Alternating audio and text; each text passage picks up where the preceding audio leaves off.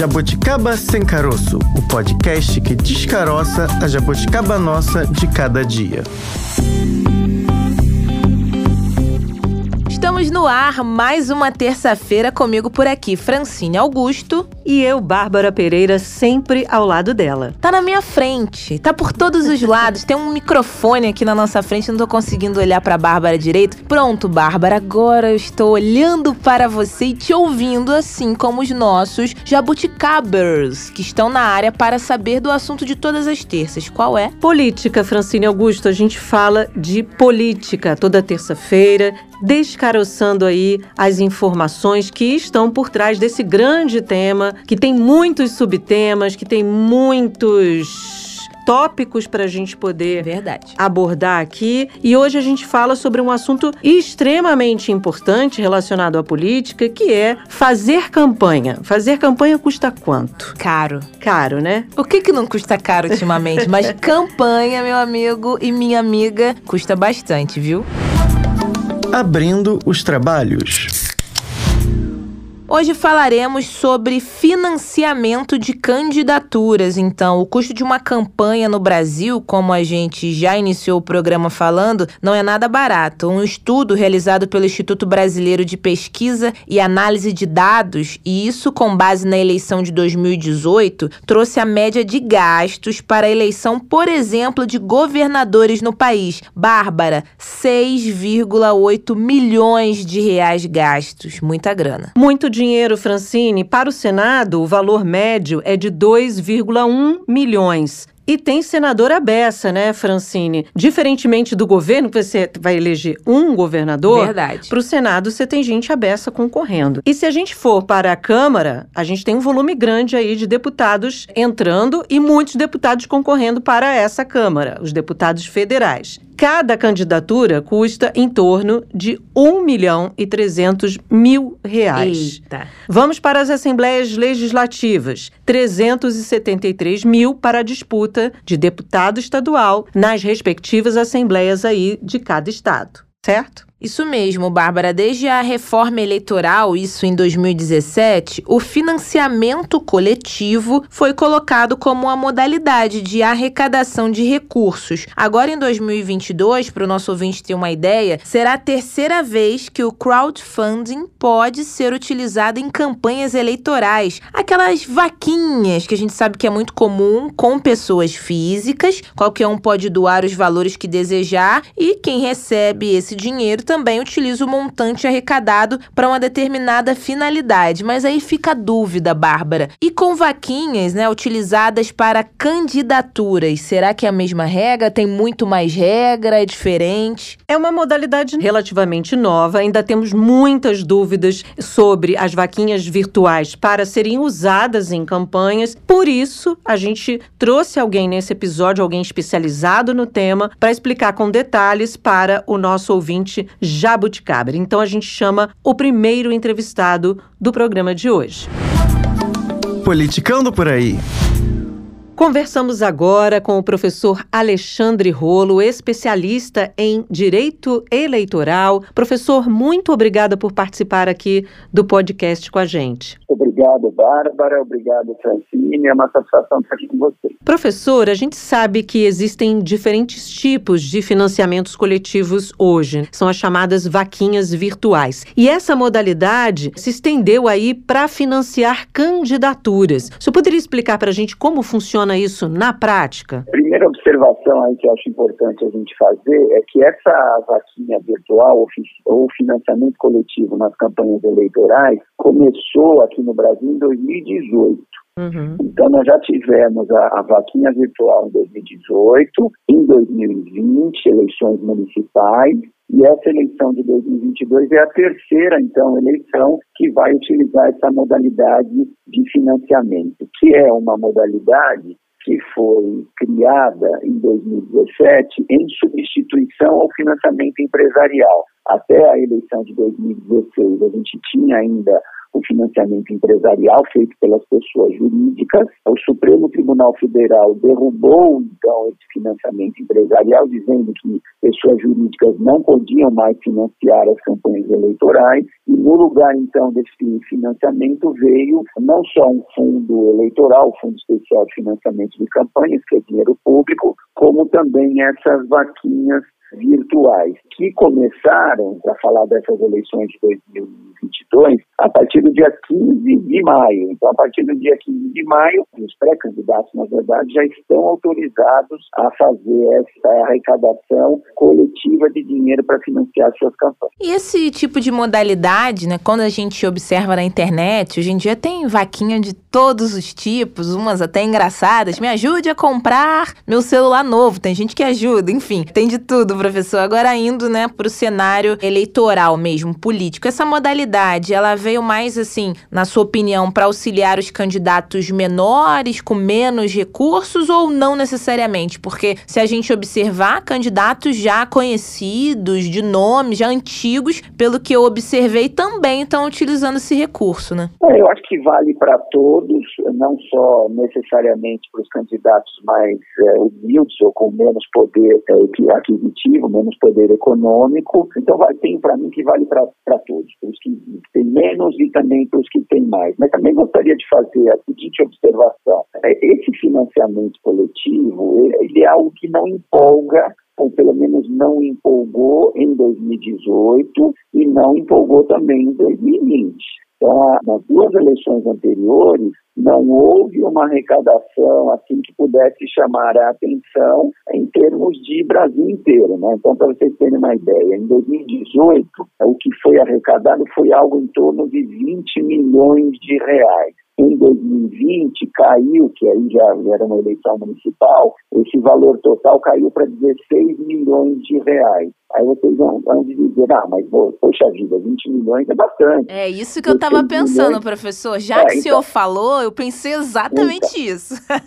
Então vamos lá. Então, aí depende do parâmetro de comparação. Ah, sim. Se a gente for pensar no FEFEC, o FEFEC é o Fundo Especial de Financiamento de Campanhas Eleitorais, que foi criado também em substituição ao financiamento empresarial que caiu. O FEFEC foi divulgado, na, tá, tem sido divulgado ultimamente na imprensa, e ele foi na casa dos 4,9 bilhões de reais. Uhum. Então vejam, de 4,9 bilhões de reais para 20 milhões ou 16 milhões, 20 milhões perto de 4,9 bilhões não é nada. É, é verdade. Agora, professor, existem regras para esse financiamento coletivo? Por exemplo, alguma fiscalização, um órgão, uma instituição que fiscalize isso, critérios para que os candidatos tenham que cumprir para poder criar um financiamento coletivo ou é como o financiamento coletivo de outras situações como a própria Fran falou. Tem gente que faz financiamento coletivo para lançar livro, para lançar questões culturais, enfim. Essas regras existem ou não necessariamente? Existem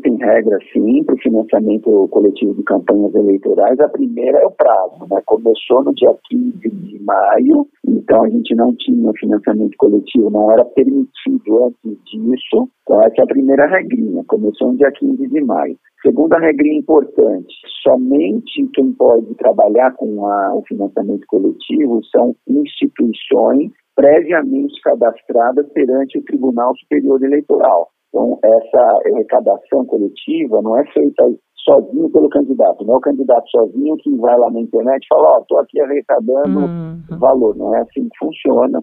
Uh, o candidato ou pré-candidato precisa ir atrás de uma empresa previamente cadastrada perante a Justiça Eleitoral e só essas empresas é que poderão trabalhar com financiamento coletivo é, das campanhas eleitorais. Então lá tem 10, 15, 20 é, empresas cadastradas no TSE e essas é que podem ser contratadas pelos pré-candidatos. Não é simplesmente ele sair por aí fazendo arrecadação coletiva. Precisa ter identificação obrigatória do eleitor que está doando, então tem que ter nome completo completo, o número do CPF de cada um desses doadores tem que ter a quantia doada, que isso vai ser controlado pelo Tribunal Superior Eleitoral, tem que ter disponibilização no sítio eletrônico, que vai ser disponibilizado por essas empresas aí cadastradas no TSE, de uma lista com identificação dos doadores, as quantias doadas, tudo isso bem claro, para que todo mundo possa ver e para que a Justiça Eleitoral possa controlar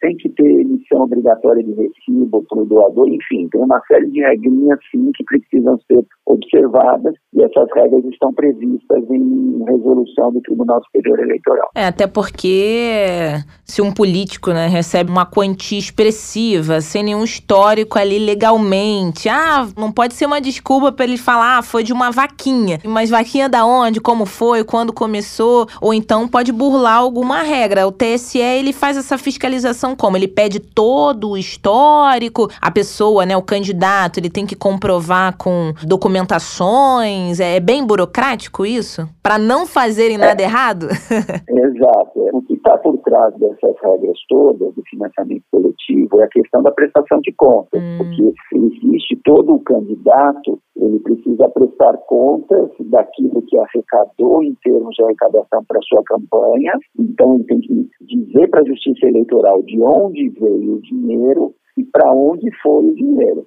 Então, ele pode, por exemplo, o financiamento no Brasil, ele é um financiamento misto. Nós temos uma parte das campanhas eleitorais financiadas por valores públicos, fundo partidário e fundo especial de financiamento de campanha, e nós temos uma outra parte financiada por recursos privados, que são as doações de pessoa física, o autofinanciamento, esse financiamento coletivo que a gente está falando e os eventos de arrecadação. Eu posso, por exemplo, enquanto candidato, promover um churrasco, vender ingresso para esse churrasco e, com isso, arrecadar dinheiro para a minha campanha eleitoral. Então, o financiamento no Brasil ele é misto, né? misto de público e privado. E essas regrinhas todas envolvendo financiamento coletivo têm como pano de fundo justamente essa necessidade de transparência em relação à prestação de contas. Então, a Justiça Eleitoral vai, vai querer saber se usou financiamento coletivo ou usei. Então, eu quero saber quantas doações você recebeu, quais foram essas doações, qual é o valor de cada doação, tudo isso vai ser declarado pelo candidato na sua prestação de contas de campanha. Agora, o senhor citou aí a questão do churrasco, Gostei né? do churrasco. É. Mas o que, que é possível, o que, que pode ser feito com o dinheiro arrecadado da vaquinha eleitoral? São as mesmas regras do financiamento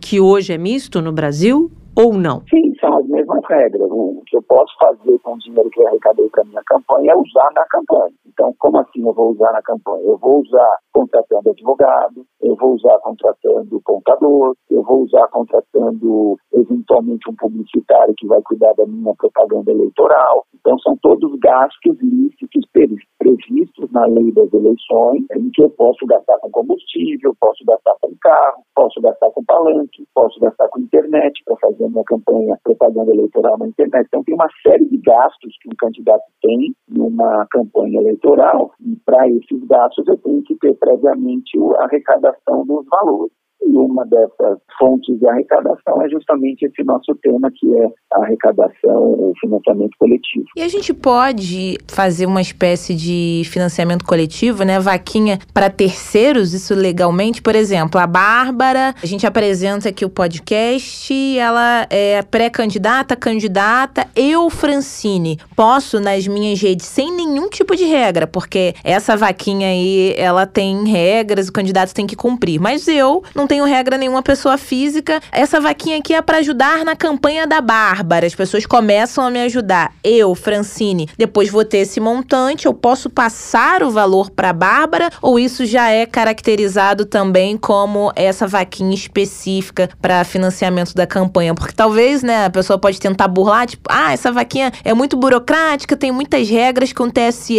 então eu vou pedir para alguém fazer para mim. Isso não pode, né? Então, poderia fazer, Francisco, enquanto pessoa física, por exemplo, é fazer uma doação de até, vou dar até os centavos aqui para você, que é, são R$ 1.064,10, ou qualquer pessoa física pode fazer doação para um candidato até esse valor, e aí não precisa nem a contabilização desse valor, são as hum. doações voluntárias. Não é bem um gasto, não é bem uma doação, é um gasto que a própria pessoa física pode fazer, você Francine. Por exemplo, você pode mandar confeccionar o material de campanha da Bárbara, a Bárbara não fica nem sabendo. Até Fiz uma surpresa para ela. Até o limite de 1.064,10, ok. Agora, você está perguntando se você, Francine, poderia fazer uma vaquinha virtual. Até poderia fazer uma vaquinha virtual, mas quando você for repassar o valor para a Bárbara, esse valor vai entrar como doação de pessoa física. Hum. E doação de pessoa física tem um limite de 10% do rendimento da pessoa física no ano anterior. Então, você, Bárbara, declarou para o imposto de renda em 2021 que você recebeu 50 mil reais. Quanto que você pode doar em 2022 para a Bárbara? 10% de 50 mil reais, ou seja, até 5 mil reais. Então, se você arrecadar na sua vaquinha até 5 mil reais, você pode repassar esse valor para a Francine e esse valor vai entrar como doação de pessoa física, respeitado esse limite de 10% daquilo que você recebeu no ano anterior à eleição. Agora, professor, eu fiz lá uma vez candidata. Tá quase eleita Eu gostei você, dessa ideia. Uma vez candidata, eu crio lá a vaquinha virtual. E aí, estou próximo à campanha, vou começar a campanha, mas eu chego à conclusão de que não é o meu perfil. Ih, desistiu? Eu desisti dessa candidatura. O que, que pode ser feito com esse dinheiro? Eu tenho que devolver ou aquele montante pode ficar para o partido? Não pode ficar para o partido, Bárbara. É excelente pergunta. O que acontece no caso de existência é que os valores doados precisam ser devolvidos aos doadores. Então, a plataforma vai ter que saber exatamente quem doou e quanto doou porque na eventual existência do candidato o valor vai ser devolvido ao doador com o desconto da taxa de administração, que essas empresas que trabalham com financiamento coletivo não prestam favor e nem tem que prestar favor. Eu não acho uhum. que tem que trabalhar de graça, ninguém tem que trabalhar de graça. É verdade. Então essas empresas, elas cobram taxas de administração, não sei dizer se são 5%, 4%, 3%, é algum percentual do valor doado. Então, no caso de uma licença, a empresa de administração vai descontar a sua porcentagem, a sua comissão, o valor que ela cobra pelo serviço e o restante vai ser devolvido para cada um dos doadores. E professor, a partir do momento ali, né, que o eleitor ele contribui financeiramente, né, com o candidato, isso configura algum tipo de vínculo ou de direitos depois dele não, mas eu paguei X% na vaquinha, eu exijo que aconteça isso. Ou também dentro dessa situação do financiamento coletivo, tem lá um contrato, tem regras, porque às vezes quando você faz um tipo de contribuição dessa na internet, a gente não lê as letrinhas miúdas que tem lá, a gente aceita tudo, vai, beleza. Só que tem algum tipo de critério, algum vínculo ou não necessariamente? Você só foi, contribuiu, de fato o candidato, entre aspas, faz o que quiser com aquele dinheiro ou gera vínculo? Não, não gera vínculo nenhum, as doações são totalmente voluntárias. O único vínculo que vai gerar é que essa doação para a campanha vai ter que ser usada na campanha. Uhum. Então, eu não posso simplesmente não usar isso para a campanha. Eu recebi, sei lá, um milhão de reais de doação nessa vaquinha, nessa, nesse financiamento coletivo. E ao invés de usar esse valor na campanha, eu deposito na minha conta e vou para o Caribe, é, morar no Caribe yeah. e ficar esse valor viajar para o Caribe. Não, isso não pode acontecer. Ao receber esse valor é para usar na campanha, então esse é o único vínculo. O eleitor que doou não pode obrigar a fazer uma doação carimbada, por exemplo. Uhum. Eu doei tanto, mas eu quero que esse valor seja utilizado com material gráfico e não com propaganda na internet. Esse poder o doador não tem. A doação é voluntária. Quer doar, doa, não quer doar, não doa. Agora, doar com destino certo, verba carimbada. Ó, vou doar, mas você só pode usar esse valor em palanque. Não porque vai depender da conveniência e da oportunidade da campanha de cada um dos candidatos. Há uma proibição para que empresas contribuam para campanhas. Ponto. Agora, eu posso, como pessoa física, empresário, usar o meu CPF e doar de uma forma nesse sistema coletivo e dizer: olha, estou aqui doando, mas quero a minha contrapartida. Como perguntava a Fran, no sentido da pessoa física, olha, eu tenho algum vínculo? Não, não tem. Mas as relações se dão de outras formas entre as pessoas. Isso é uma possibilidade? Ou esse sistema já está apontando para corrigir esse tipo de falha? É uma possibilidade, mas não deveria ser. É, quem uhum. doa, volta a dizer, deveria doar de forma voluntária uhum. e sem querer nenhum tipo de contraprestação. Mas o que aconteceu, por exemplo, no financiamento empresarial, foi justamente isso. Foi por, por conta disso que a Justiça Eleitoral proibiu o financiamento empresarial. Uhum. Porque as empresas, elas faziam doações de um caminhão de dinheiro e não só para um candidato. Olha que engraçado. A, empresa, ela pegava os dois candidatos que foram para o segundo turno, por exemplo, para a presidência da República, doava um caminhão de dinheiro para um e um caminhão de dinheiro para o outro. Ou seja, essas doações não tinham nada de ideologia por trás dessa ideologia. Eu dou para o candidato que eu gosto, eu dou para o candidato que eu quero que ganhe. Mas o que acontecia com as empresas é que elas doavam para todos os candidatos, justamente com segundas, terceiras e quartas intenções. E aí, por conta disso, por conta de petrolão e tal, acabou caindo, mensalão, acabou caindo o financiamento empresarial. Isso pode, poderia acontecer também com as pessoas físicas, em tese sim, não deveria acontecer, não é para isso que foi criado financiamento coletivo, mas até pode ser. Uma pessoa física com poder econômico maior e que os 10% do rendimento bruto dela é um valor grande, poderia chegar num candidato e falar, ó, eu vou te doar então 5 milhões, que é o meu limite aqui, eu ganhei 50 milhões no ano passado, então eu tenho 5 milhões aqui para te doar, só que em você sendo eleito, eu vou querer isso, isso, isso em contrapartida. Não é o certo, isso está proibido pela própria legislação eleitoral, mas pode acontecer, infelizmente. E o quem doa, né? O doador, a gente sabe que deveria ser algo genuíno, como o senhor falou aí, doar de coração, quase que digamos isso. assim, sem cobrar é, nada. Deveria. deveria, né? Na teoria, mas deveria. até para outras doações, né? Não só nesse caso de financiamento, tem aquela regra que não é deduzido em, no imposto de renda. Nesse caso também, esses valores, né, da doação para candidatos. Pode ser deduzido do imposto de renda ou não? Doou, doou, é uma doação que não tem nada a ver para depois você, pessoa física, declarar, porque às vezes tem artimanhas também. Falamos tantos dos políticos e algumas espertezas, mas às vezes a pessoa, ah, eu vou doar aqui porque vai descontar ali, ou esse tipo de financiamento não tem nada a ver? Não tem. Hum. É, você tem que declarar no imposto de doação, mas não tem dedução. Ah. Essa doação não é deduzida do imposto de renda, não existe esse incentivo. Então, é o que você falou, eu, eu dou hoje porque lá amanhã eu deduzo isso no meu imposto de renda. Não, é, eu preciso declarar que eu doei, a Receita Federal vai querer saber disso, é, tem até um campo próprio para doações para campanhas eleitorais, mas é um valor que não é dedutivo.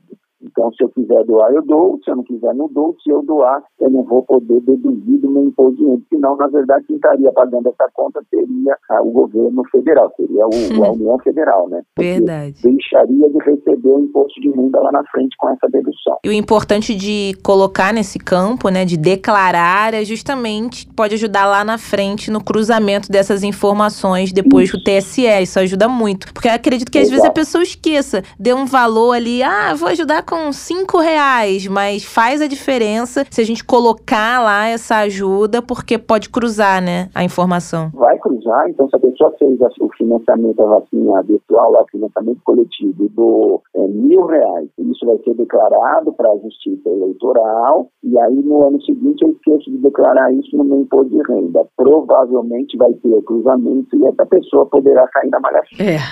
Professor, o senhor disse também no comecinho da nossa conversa que esse é um sistema, é um modelo que começou em 2018 e vem aí num crescendo, mas não crescendo não tão é, de tá forma. Tímido. É, ainda é um crescimento tímido. Como é que o senhor avalia daqui para frente? É algo que a gente vai criar a cultura? O senhor acredita que vamos criar essa cultura? Ou talvez fiquemos aí na timidez mesmo em relação a esse sistema? Eu arrisco dizer que tiver alguma mudança, essa mudança será a longo prazo. Nós temos uma história em que as pessoas físicas não se empolgam aqui no Brasil em fazerem doações. As doações de pessoas físicas não são relevantes em campanhas eleitorais. Eu volto a dizer, em 2018 foram 20 milhões, mas foram 20 milhões espalhados pelo Brasil inteiro espalhados por quantas candidaturas?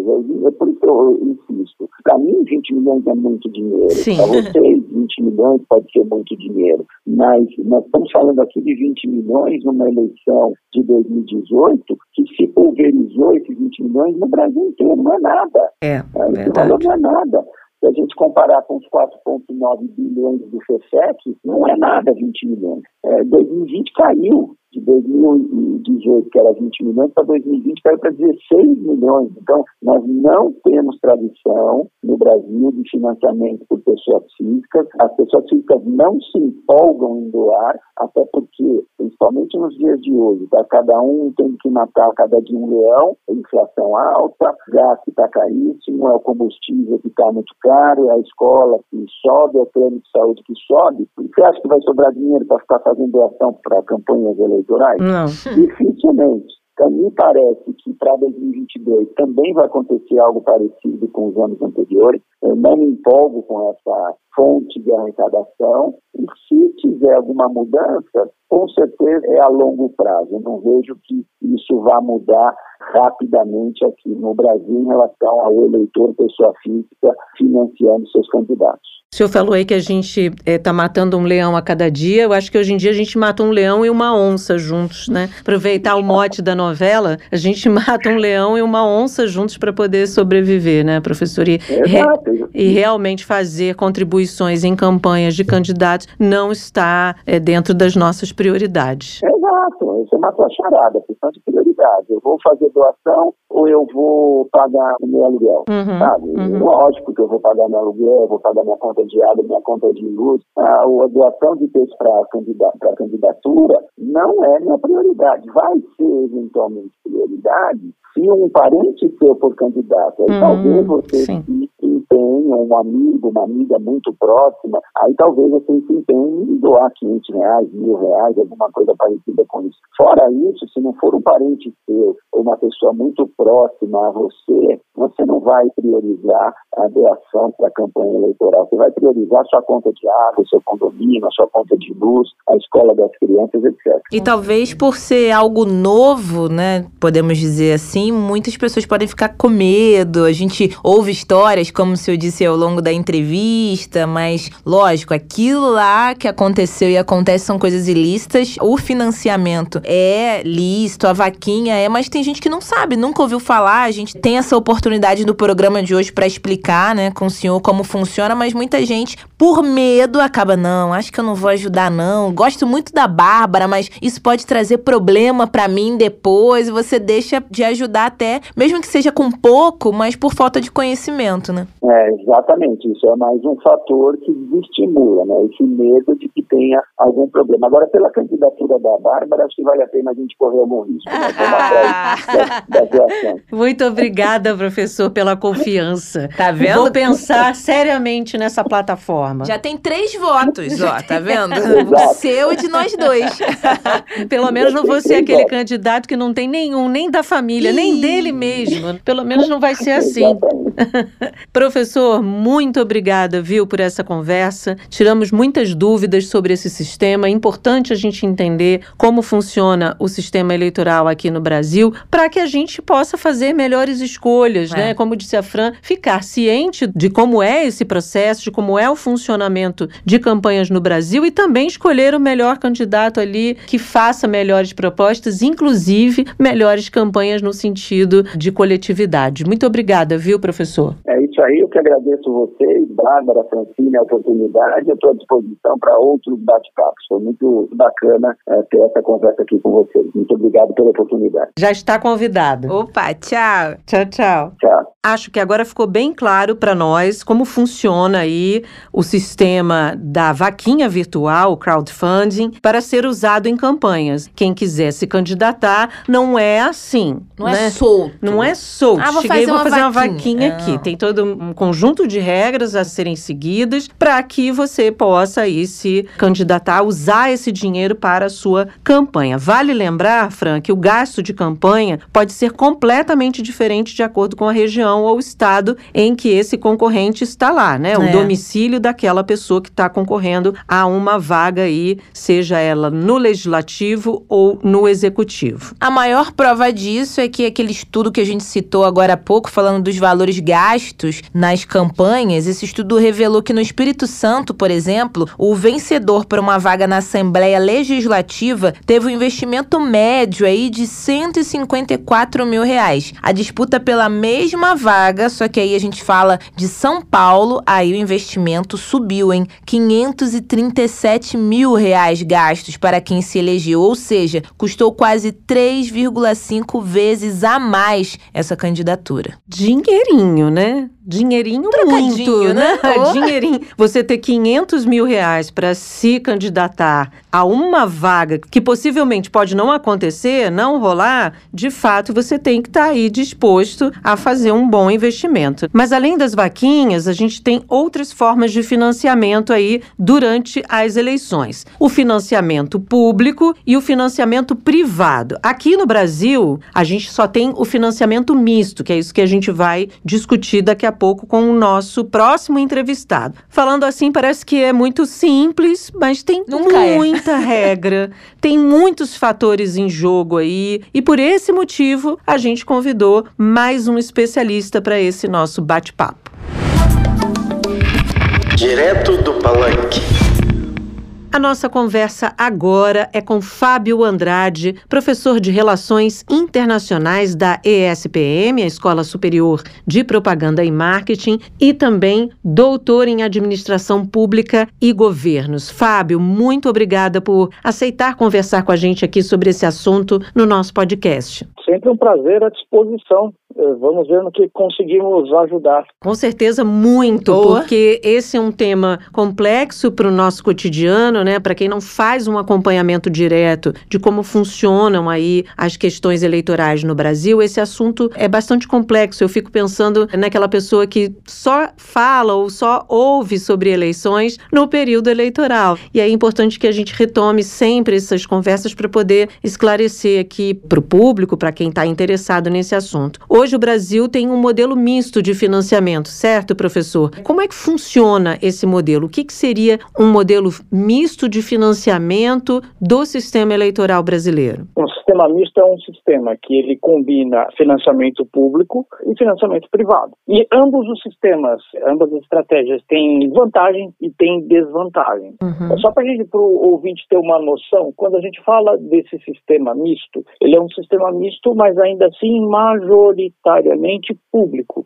Dados de pesquisa realizadas pelo professor Speck da USP nos mostram, nos dizem que, eh, pesquisa de 2021, que 58,4% dos fundos pro período do- desde o período 2002 para financiamento de duas coisas, de manutenção de partidos e de campanha eleitoral, vieram basicamente do setor público, através de fundos, enquanto 34,7% vieram através de financiamento privado. Bom, aí você pode me dizer, professor, mas não bate 100%. Aí você tem a figura das doações. né? Hum. Tem outros problemas quando dizemos a respeito de doações que a gente pode abordar lá para frente. Então, o sistema misto, na verdade, majoritário, já adaptando à realidade brasileira, é um sistema majoritariamente com recursos públicos, através de fundos eleitorais, é, complementado por financiamento privado, né, empresas fazendo doações e doações de pessoas físicas eh, com uma menor parte.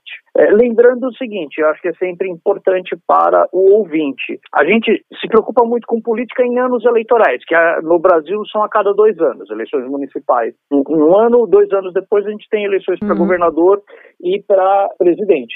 Só que nos anos ímpares, as estruturas partidárias precisam continuar operando. Sim. E aí o fundo também responde por essa vivência, dotar de recursos para que os partidos continuem a operar. Eu diria que inicialmente é isso. Então, quando se fala em, em sistema, estou sendo repetitivo, mas é, é, isso. Falar em sistema misto é falar num sistema que é mantido por recursos públicos, recursos privados, leia-se, em doações de empresas e doações de pessoas físicas. No Brasil, há uma composição desses três fundos, sendo majoritariamente, sendo quem mais acaba uh, atuando é o setor público. Professor, as empresas, elas ainda podem, digamos assim, contribuir com campanhas? Quando a gente fala fala de empresa, né, micro e pequena, hoje em dia temos uma facilidade, né, pessoas que são MEIs. Então eu tenho MEI, quero ajudar ou contribuir com algum amigo ou familiar meu, eu já sou considerada ali, mesmo sendo MEI, como uma empresa, posso ajudar, não posso? Isso para muitos ainda é uma dúvida, né? O que acontece? Pós uh, Lava Jato, ocorreram muitas mudanças na legislação eleitoral estabelecendo limites para doações. Hum. E aí, basicamente, uma, a grande mudança de ponto foi basicamente pós. Uh, tem dois fatores, né? Hum. Pós Lava Jato e pós eleições de 2016, em que basicamente, já no, em virtude dos primeiros arranjos, dos primeiros escândalos da Lava Jato, houve uma vedação de utilização de recursos públicos, de hum. recursos empresariais. E aí o que, que acabou acontecendo? Um efeito de muitas pessoas de fora da política conseguirem posições de destaque numa combinação de eh, fatores políticos, mas muito de fatores econômicos. Uhum. E aí tem dois nomes que, que saltam aos olhos nesse caso, que são os nomes do ex-prefeito e ex-governador de São Paulo, João Dória, que basicamente utilizou recursos próprios para financiar não só a sua eleição, perdão, as prévias no PSDB e depois as campanhas com o nome do Calil uhum. uh, em BH que basicamente vieram de fora, aproveitaram um momento em que havia de fato, por um lado, uma onda antipolítica e eles eram pessoas, um empresário de sucesso, outro, um dirigente futebolístico de muito sucesso. É. Eles utilizam eh, com recursos próprios para bancar a campanha.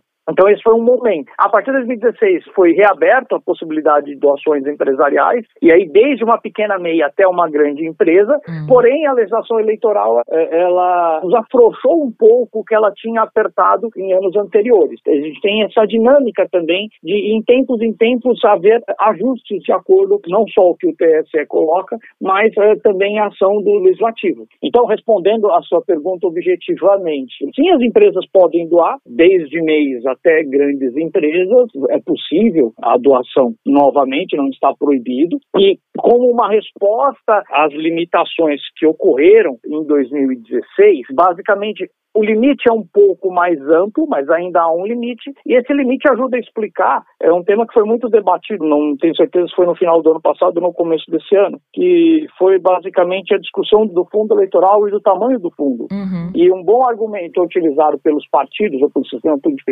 estabelecido é: uma vez que diminuíram as diminuíram os recursos, a possibilidade de doações empresariais, só que em contrapartida as campanhas continuam caras de ser realizadas, sobretudo campanhas para governador presidente, e câmeras, a gente precisa de maior recurso. Uhum. A sociedade precisa custear campanhas políticas. Afinal de contas, se nós custear, só os ricos acabarão fazendo política. Né? Aquela velha história do Weber. Para você viver para a política, é preciso que você tenha meios para viver da política. Se assim não o for, já dizia o velho Weber, o que vai sobrar é aquilo que eu chamava como o regime da plutocracia. Só os ricos farão política. Então tem a necessidade de ter um fundo, tem uma discussão do tamanho, se é o mais adequado em contexto de pandemia, se é o mais adequado em contexto de cortes de recursos para educação, saúde, etc. Seria talvez interessante a gente explicar para o nosso ouvinte como funcionam esses fundos. Tem o fundo eleitoral e tem também o fundo partidário. Partidário. Vamos diferenciar um do outro? O que, que é o fundo eleitoral? O que, que compõe esse fundo eleitoral? Fundo eleitoral, ele é utilizado também pelos partidos políticos para manter os diretórios funcionando em anos ímpares que são os anos não eleitorais. Quando chega ano eleitoral,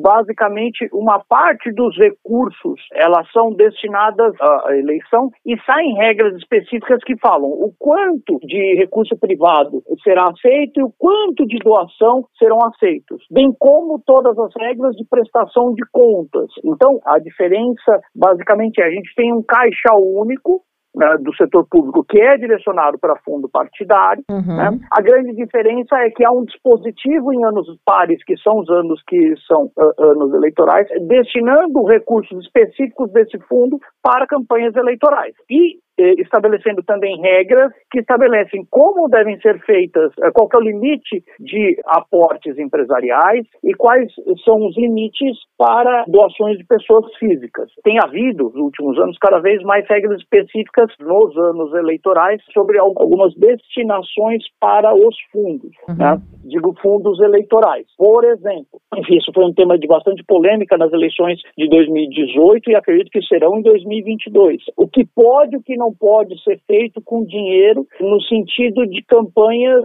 relativas a impulsionamento de mídias digitais. Então, pode pagar para impulsionar, para colocar, por exemplo, um robô para hum. ficar expandindo mensagem por meio das mídias digitais? Qual uhum. que é o uhum. limite disso? Então, eu diria que o fundo eleitoral ele é uma parte do fundo partidário com regulamentos específicos para cada ano par em cada tipo de eleição, que estabelece o que o partido pode fazer, qual que é o sistema de prestação de contas, de informação para a sociedade do uso dos recursos que o partido pode fazer, bem como estabelece Além disso, quais são os limites e quais são as regras de dotação de recursos privados. Né? Uhum. Eu diria que uhum. essa é a principal diferença. E aí, esses mesmos estudos que eu falei do professor Speck da USP nos mostram um dado interessante, que é o seguinte: em ano eleitoral, inverte um pouco a lógica.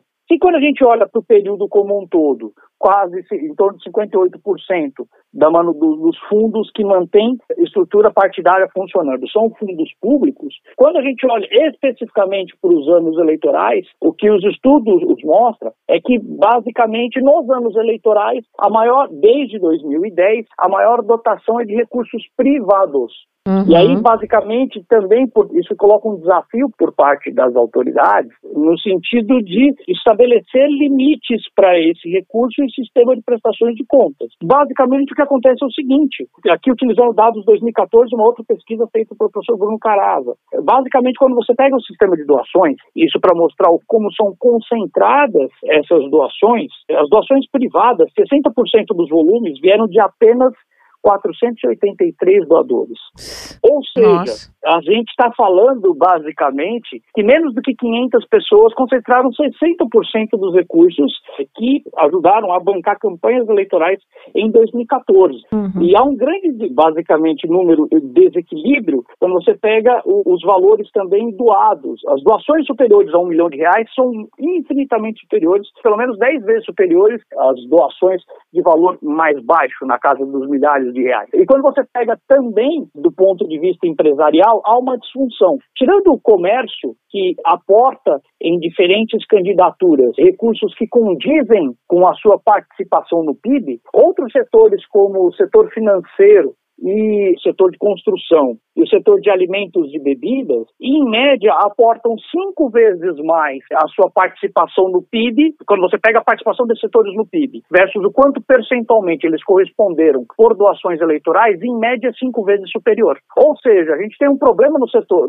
nas doações privadas, que elas se concentram em anos eleitorais e elas claramente são dominadas por grupos hegemônicos. E aí é aquele clássico que a gente vem tentando combater, né? A sociedade sociedade vem tentando combater. Pequenos grupos economicamente mais poderosos, moldando, indicando políticas públicas que deveriam ser para todos e não para aqueles determinados grupos. Então, a proposta seria um maior controle sobre essas doações para que a gente não tenha futuros, não existam futuros candidatos eleitos sendo cobrados por empresas para que elas façam aquilo que interessa a elas. Esse é um dos principais desafios do financiamento privado. Uhum. Não é saudável eliminá-lo, como eu disse, já foi tentado anteriormente, e isso acabou privilegiando agentes individuais, eu não vou entrar no mérito aqui se são bons ou maus uhum. gestores, uhum. ou se são bons ou maus políticos, mas o fato é, isso privilegiou uma parte de quem tem recursos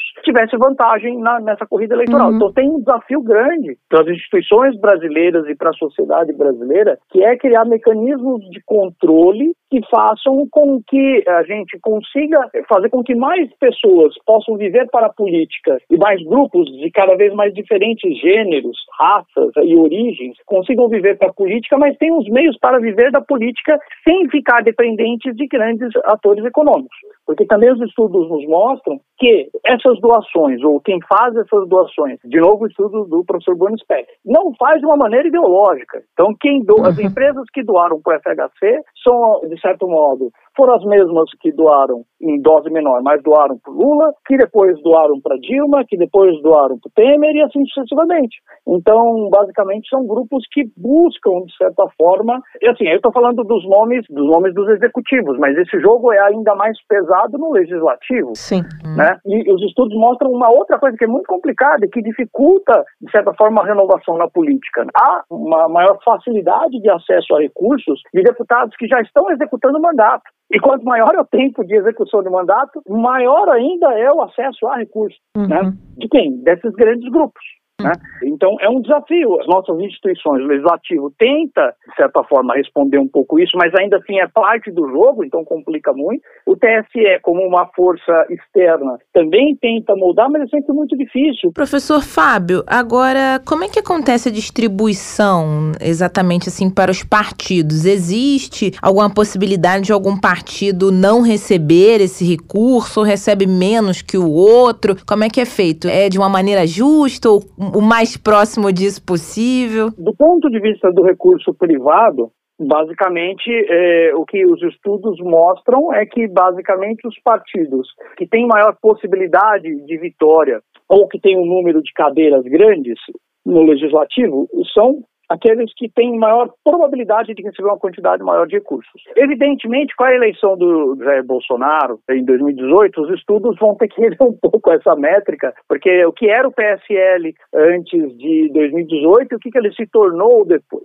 Então, esse é um ponto importante. Do ponto de vista do recurso privado, basicamente, a lógica é tentar apostar no the winner, em quem tem maior chance de vencer, ou aqueles partidos que têm tradicionalmente um número maior de cadeiras e, e deputados já estão consolidados e que terão reeleições, acredita-se muito fácil. Do ponto de vista do fundo partidário, até o julgamento do, do Supremo Tribunal Federal em 2006, a legislação sobre fundo partidário era uma legislação que era pró-partido grande, e em que sentido que ela era pró-partido grande? Os partidos que já estavam consolidados no sistema eram aqueles que recebiam mais. E aí partidos pequenos e até partidos inexistentes ou partidos que estavam sendo construídos ficavam de fora. Em 2006, o STF, num julgamento, entendeu que esse sistema de fundo só favorecia uma concentração partidária, e aí ele decidiu que partidos novos deveriam ter acesso também a esses recursos. Professor, o senhor falou aí em algumas restrições para as empresas, mas existem também restrições outras para a composição desse fundo, como, por exemplo, dinheiro vindo do exterior. Não há a possibilidade de um aporte financeiro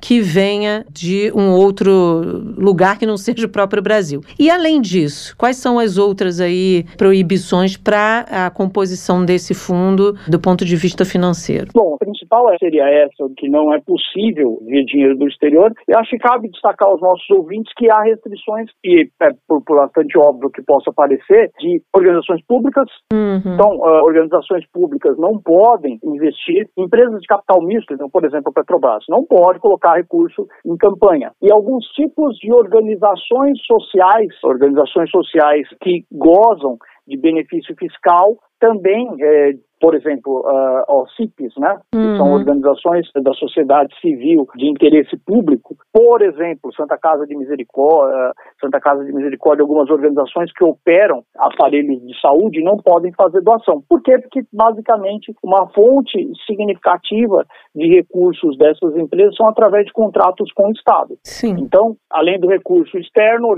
empresas de capital misto, organizações sociais de interesse, ONGs eh, de interesse público, são os principais vedados a fazerem doações. Só para a gente esclarecer para o nosso ouvinte, organizações, instituições que recebam dinheiro público não pode pegar esse dinheiro público para colocar num fundo de recursos públicos, né? A gente estaria aí Exato. fazendo desvio da função daquele recurso financeiro, né? Exatamente essa a ideia, seja através de uma organização que tem capital misto, ou seja, tem ações na bolsa de valores, mas que o maior cotista é é o governo. Ou sejam organizações que atuam fazendo um papel de oferta de bens públicos, que parte da oferta desses bens públicos conta com aporte de recursos, seja na prefeitura, seja dos governos estaduais ou de governo federal, também não podem ser doadores de campanha. Agora, há correntes né, que defendem aí que o financiamento deveria ser totalmente público para evitar interesses privados no sistema eleitoral, como a gente falou agora há pouco a questão das empresas, dá um pouquinho para um, para outro. Porém, também há críticos, né, que falem a respeito de não, o uso do dinheiro público deveria ser empregado em políticas públicas, cada um aí com a sua seu ponto de vista. Aí fica a pergunta, né, passo a pergunta difícil para o senhor, professor. Na sua visão, né, é, a respeito desse tema, é muito extremo? Cada lado deveria ser mais ou menos? Qual a sua opinião a respeito disso? Minha avaliação, como alguém que se formou em administração pública e governo, é que essa é uma questão da sociedade. Tem que ser mais discutido com a sociedade quais são os prós e contras de ambos os regimes, puros ou regimes mistos. E aí tem que ser informado para a sociedade quais são as vantagens de cada um. Uhum. O grande problema dos financiamentos públicos, segundo o que a literatura, muitos anos de estudo de gente muito séria nos mostram, é que basicamente eh, quando você tem um financiamento 100% público, os partidos tendem a responder mais ao Estado do que a sociedade. Uhum. Então, digamos assim, os partidos, eles, o que é responder ao Estado? Os partidos, eles tentam cada vez mais operar para ficar próximo das estruturas de poder, sejam através do governo executivo, seja através de organizações públicas, para terem cada vez mais acesso a fundos públicos e guiando a sua lógica, a sua agenda, sempre para alcançar objetivos que o aproxime do Estado, independente da sociedade querer outros tipos de medida. Qual é o problema quando a gente tem um sistema 100% privado? É, basicamente, você tem dois problemas quando você tem um regime 100% privado. Como eu disse anteriormente, os dados nos mostram que no país onde a renda é muito concentrada, como no Brasil, nós não podemos esquecer que quem serão os principais responsáveis por doações serão os principais grupos econômicos e as pessoas mais ricas desse país. E aí, uhum. basicamente, o controle da agenda de políticas públicas ficará a cargo dos grandes grupos empresariais e dos grandes doadores na forma de pessoa física. Sempre quando se fala em financiamento 100% privado, você tem um problema, que é basicamente como é que você faz, além de você controlar os fundos oficiais, você controlar aquilo que vem de fundo não oficial. Uhum. Tá? Então tem esse problema. Se bem que esse é um problema também no financiamento público, o famoso problema do Caixa 2, como é que você é. faz para controlar. De tal forma e aí não fugindo da questão, na minha humilde avaliação como alguém que estuda políticas públicas, me parece que os sistemas mistos, eles conseguem captar um pouco do melhor dos dois sistemas e entregar um resultado interessante para a sociedade. Agora, insisto, é uma questão que não deve ser decidida pelos técnicos, tampouco exclusivamente deve ser decidida pelos políticos. Eu acredito que esse é um tema que deveria ser melhor explorado pelo sistema político é, através de campanhas e até mesmo, por que não, organizar plebiscito para plebiscito ou referendos para criar um sistema com o qual a sociedade se sinta mais confortável. O senhor falou aí de um acirramento, né, diante de uma série de questões, a própria Lava Jato, é, coisas que vinham antes até da Lava Jato também, do entendimento do que é fazer política no Brasil, né, professor? E a gente uhum. tem parte da sociedade que acredita que seria melhor e aí queremos ouvi-lo nesse sentido, não ter financiamento, porque assim, é, é como uma volta ao passado em que os partidos vendiam lá suas camisetas e se autofinanciavam. O senhor acredita nessa possibilidade de não ter financiamento para campanhas eleitorais no Brasil? Esse é uma possibilidade? Eu estou perguntando isso com muita dúvida, porque precisa, obviamente, fazer essa máquina, e aí máquina no bom sentido, se movimentar. Hoje, numa lógica que temos totalmente diferente do passado, com redes sociais, com televisão, com a própria estrutura de um partido, né? Enfim, são N elementos que, aos nossos olhos, de quem é leigo, parece quase uma utopia, né? Fazer com que o partido pense em se gerir com venda de botão e camiseta, né? E aí eu vou me fiar nos estudos, tá? Uhum. A possibilidade de um partido de massas, que é o que a ciência política fala, desse partido que é mantido pelo financiamento dos próprios membros não se mostra verdadeiro. Na verdade, assim, o que mais se aproximou desse modelo, sobretudo no início, foi o PT. Depois ele acabou aderindo e virou um partido que, na literatura a gente chama de partido catch-all, que é basicamente um partido que utiliza recurso público, utiliza recursos dos doadores e utiliza recursos privados. Uhum. E como o PT, todos os partidos brasileiros eles dependem de recursos de doadores, de recursos privados e de recursos públicos. Por quê? Isso a gente precisa encarar e é uma dificuldade. Fazer campanha no Brasil, sobretudo campanhas maiores, como a gente enfrentaremos nesse ano, campanha para governador, presidente, deputado estadual, deputado federal, onde você tem amplas extensões territoriais para serem cobertas, é muito caro. Uhum. E aí, por isso, surgiu muito, eh, os ouvintes devem ter ouvido bastante, muita discussão a respeito de como formar distritos. A lógica de formar distritos é diminuir o espaço territorial de disputa, sobretudo para deputados, e com isso ter uma esperança de diminuir o custo de campanhas eleitorais. Enquanto a gente tiver esse sistema que a gente tem de votação, basicamente as campanhas serão muito caras e é impossível a gente pensar que um partido qualquer que seja seja mantido por por recursos dos próprios doadores. Acho que vale destacar também, eu vou omitir o nome do personagem ou da personagem, uhum. mas certa vez eu conversava com um deputado ou deputada que teve uma ampla votação aqui no meu estado, e ele ou ela falava o seguinte: olha, eu acho um absurdo ter fundo. Eu consegui me eleger com muito voto, sem nada. Só tem um detalhe: essa pessoa, em virtude de uma determinada atuação política, dia sim, dia também, ficou aparecendo na televisão durante dois anos em seguida. Uhum. E se ela fosse, ele ou ela fosse custear esses dois anos de aparição na televisão sim. de forma seguida? Verdade. Não e, teria como. Então, basicamente, a gente não pode ter a inocência de achar que campanha eleitoral nos moldes que nós temos é algo que dá para fazer de graça na base do voluntarismo. É. Isso simples, como diria aquela figura carismática da Igreja Católica dos anos 80 e 90, isso não existe. Simplesmente não existe campanha eleitoral no Brasil barata. Campanha eleitoral no Brasil é cara. Uhum. É, e aí o esforço é como a gente faz para baratear. Perfeito. Conversamos com o doutor em administração pública e governo e também professor de relações internacionais da Escola Superior de Propaganda e Marketing, Fábio Andrade. Adoramos. Foi um prazer ter você aqui no nosso podcast, viu? Prazer foi todo meu. Se eu puder contribuir, por favor, me chame. Eu adoro esse tipo de bate-papo.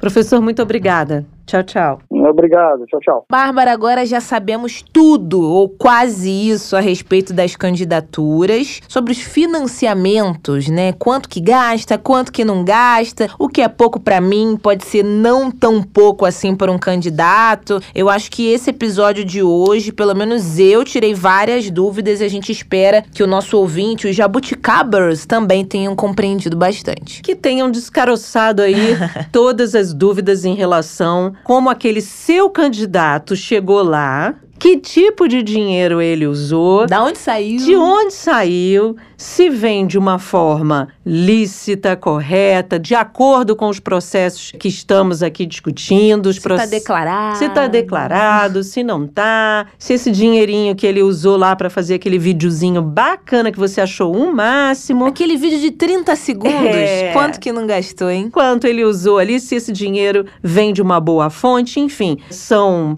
números que parecem para nós assim coisas muito distantes, mas que chegam até nós de alguma forma, seja na forma como esse candidato aparece para você nas imagens, nos vídeos, seja na forma como ele gasta ali com a sua equipe também. Que tipo de estratégia ele faz para divulgar as suas plataformas de fato ou só para fazer mise-en-scène para você votar nele ali e ganhar o votinho. É isso, pessoal. Ficamos por aqui. A gente sempre pede, reforça, repete, fala mais uma vez para vocês nos seguirem. Eu estou recebendo, Bárbara Pereira, aproveito esse momento aqui para falar, a visita de vários jabuticabers no meu Twitter pessoal. Oh, que legal. Fiquem à vontade, pode me seguir no arroba Francine Augusto, mas eu quero que você, além disso, siga a Bárbara também e principalmente siga o nosso Twitter aqui do Jabuticaba, porque você aí já segue as duas ao mesmo tempo, que é o arroba JabuticabaSC.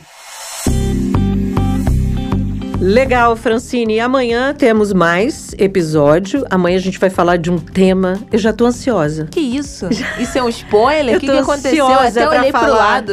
Pra falar do tema de amanhã. Ansiedade, Eita pois é. Aquela situação, você não sabe nem descrever, não tem nem palavras para aquele sentimento. A gente lembra que ansiedade é uma reação natural do corpo, né? Tem algum momento de tensão, estresse, mas e quando isso ultrapassa esses limites aí? O que fazer? Como você identifica? Qual momento procurar um profissional? Acredito que no programa de amanhã a gente vai desvendar aí essas dúvidas. Um assunto que tem tudo a ver com esse momento que a gente está vivendo e muito ligado ao jornalismo. Você não é nem um pouco ansiosa, né? Imagina. Todo jornalista é um pouquinho ansioso. Será que vai dar tempo de fechar a Vai, matéria? O esse- entrevistado vai Esse responder? roteiro vai ser escrito em quanto tempo, em quantos minutos, em quantos segundos. Quando você fala aí nesse microfone, você já elaborou 10 mil palavras na sua cabeça. Enfim, imagina, não temos ansiedade, não. Só um pouquinho. Mas tudo isso a gente vai discutir no programa de amanhã, quarta-feira, dia de falar de algum tema aqui que tem a ver com o nosso cotidiano. Então amanhã a gente espera você, todos os jabuticabers, todas as jabuticabers e todos os jabuticabers. Tchau, até amanhã. Beijo. Jabuticaba Sem Caroço, o podcast que descaroça a jabuticaba nossa de cada dia.